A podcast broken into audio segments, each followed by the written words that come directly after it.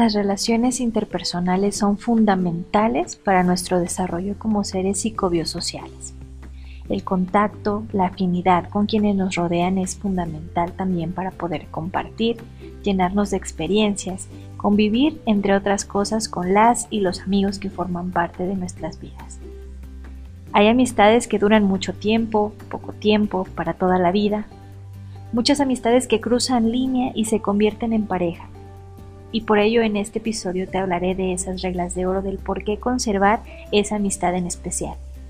Mi nombre es Eli Ruiz y esto es La idea del amor.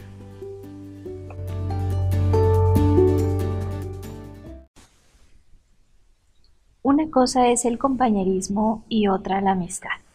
En la primera puedes compartir con esa persona ciertas cosas, ciertas eh, actividades, puedes tener una afinidad pero en la amistad el plus es esa intimidad, esa complicidad y sobre todo el afecto que existe por la otra persona.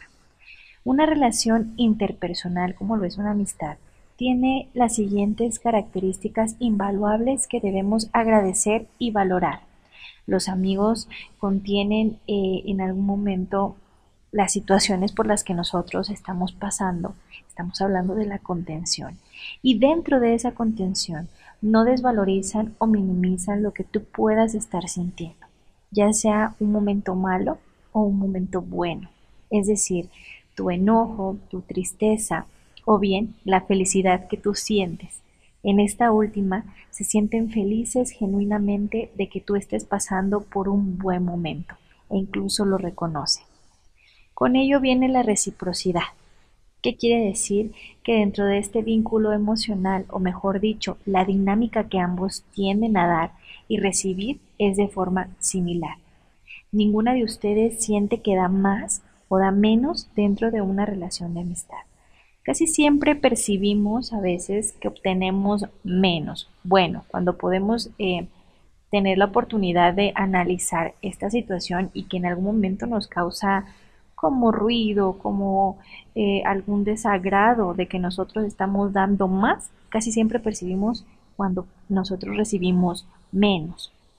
En algún momento eh, nos sentimos como donde desechan los malos momentos, la amistad, o donde en algún momento tú necesitas desahogar y pues no prestan atención, únicamente tienden a ser egocentristas dentro de esa amistad. Por lo regular casi siempre es en la dinámica de comunicar, de comunicar eh, las emociones, de comunicar los sentimientos o de compartir ciertas actividades que son de mi interés, pero que a la otra persona no le causan tanto agrado y aún así anteponen sus deseos y necesidades a las de nosotros. Entonces casi siempre podemos eh, remarcar, podemos percibir con más frecuencia cuando nosotros no estamos recibiendo lo mismo que estamos dando. Precisamente por eso, porque tenemos bien consciente qué es lo que nosotros damos y no hay esa reciprocidad.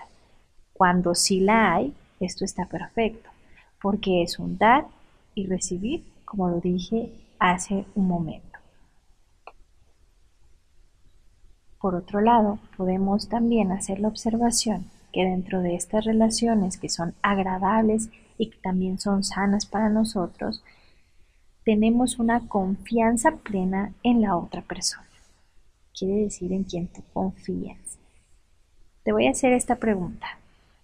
¿Qué tan confiable es esa persona a la que tú le estás dando la información de tu vida, de lo que te puede dañar o lo que te puede vulnerar, lo que te hace feliz, lo que te hace triste? ¿A quién le estás dando esta información? Cuando la entregas o cuando es momento de platicar o conversar, ¿la entregas plenamente, abiertamente o tienes que omitir ciertas partes? Si tú le entregas plenamente y sin ocultar información, entonces esta amistad se basa en esa lealtad, en esa confianza, puesto que esta relación en algún momento tiene la conexión de poder entablar cualquier tipo de conversación y no sentirte juzgada por la otra persona, precisamente por la fidelidad que se tiene, por la lealtad que comparten, por esa confianza que es mutua esta persona en algún momento, quien es tu amigo o tu amiga, Al ser leal, es leal también de tu tiempo, de la calidad, de estima que siente por ti y sobre todo que esto es recíproco. Por último, se encuentra la sanidad. ¿Qué tan sana es esa relación de amistad que tú tienes? ¿Te sientes satisfecha? ¿Te sientes conforme con los puntos anteriores? ¿Esta amistad realmente te suma o te hace sentir incómoda, nulificada, acotada? ¿Tienes un sentimiento grande de injusticia?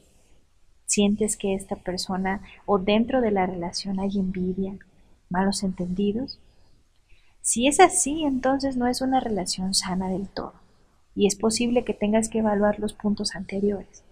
Pero si no es así y por lo contrario te sientes muy satisfecha de esta relación, de lo que tú tienes dentro de esta relación con esta persona, de lo que tú das y ella te da o él te da, entonces es una relación que vale oro y que es admirable.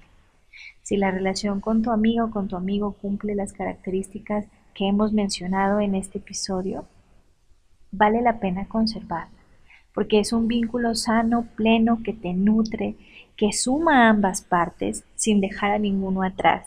Y todos estamos en constante cambio. También tenemos que, que poder hacer un énfasis en esta parte. ¿Por qué?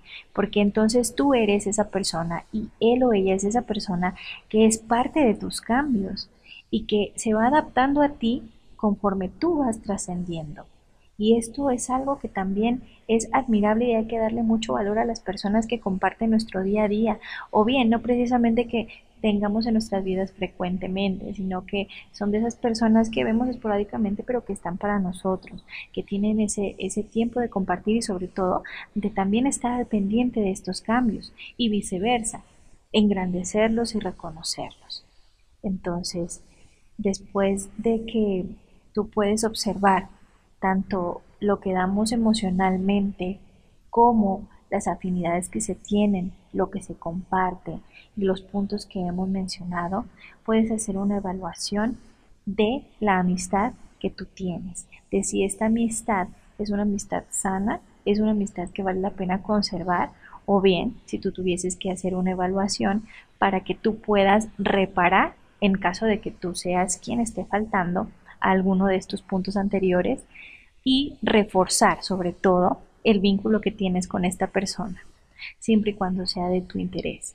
A veces nosotros pensamos que por conocer a la persona de mucho tiempo, no sé, desde que somos pequeños, por haber pasado por situaciones difíciles, complicadas y nos ha mostrado su apoyo, entonces tenemos que conservarlas en nuestra vida.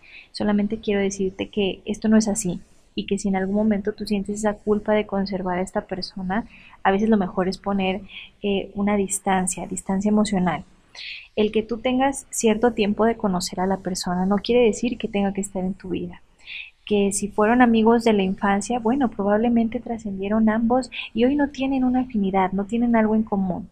Probablemente sí se quieran y está bien que tengan ese sentimiento y esa estima pero cuando ya no encajan sus vidas, cuando cada quien toma eh, caminos diferentes o simplemente no tienen más que compartir, que sea algo sano y que le sume a ambos, lo mejor es poner distancia.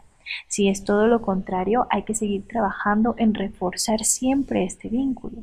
Es una relación más, es una relación interpersonal que requiere de toda tu atención y también de nutrirla día a día y constantemente.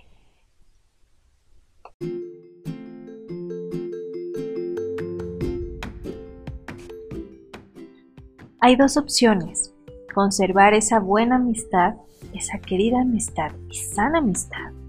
O si notaste que no cumple con lo anterior, puedes y tengas esa confianza de hablarlo y permitirle o permitirte modificar conductas que piensas y sientes que dañan el vínculo que tienen. Todos cometemos errores y tenemos la oportunidad de repararlo y establecer conductas sanas y que tengan un beneficio para ambas partes por este episodio, chicas, es todo. Como siempre, espero que esta información les sea útil. Y ya saben que si desean comunicarse conmigo, me manden un DM a Instagram, Facebook o Twitter a la idea del amor, Lida by Eli Ruiz. Les mando un abrazo largo a distancia y nos escuchamos pronto.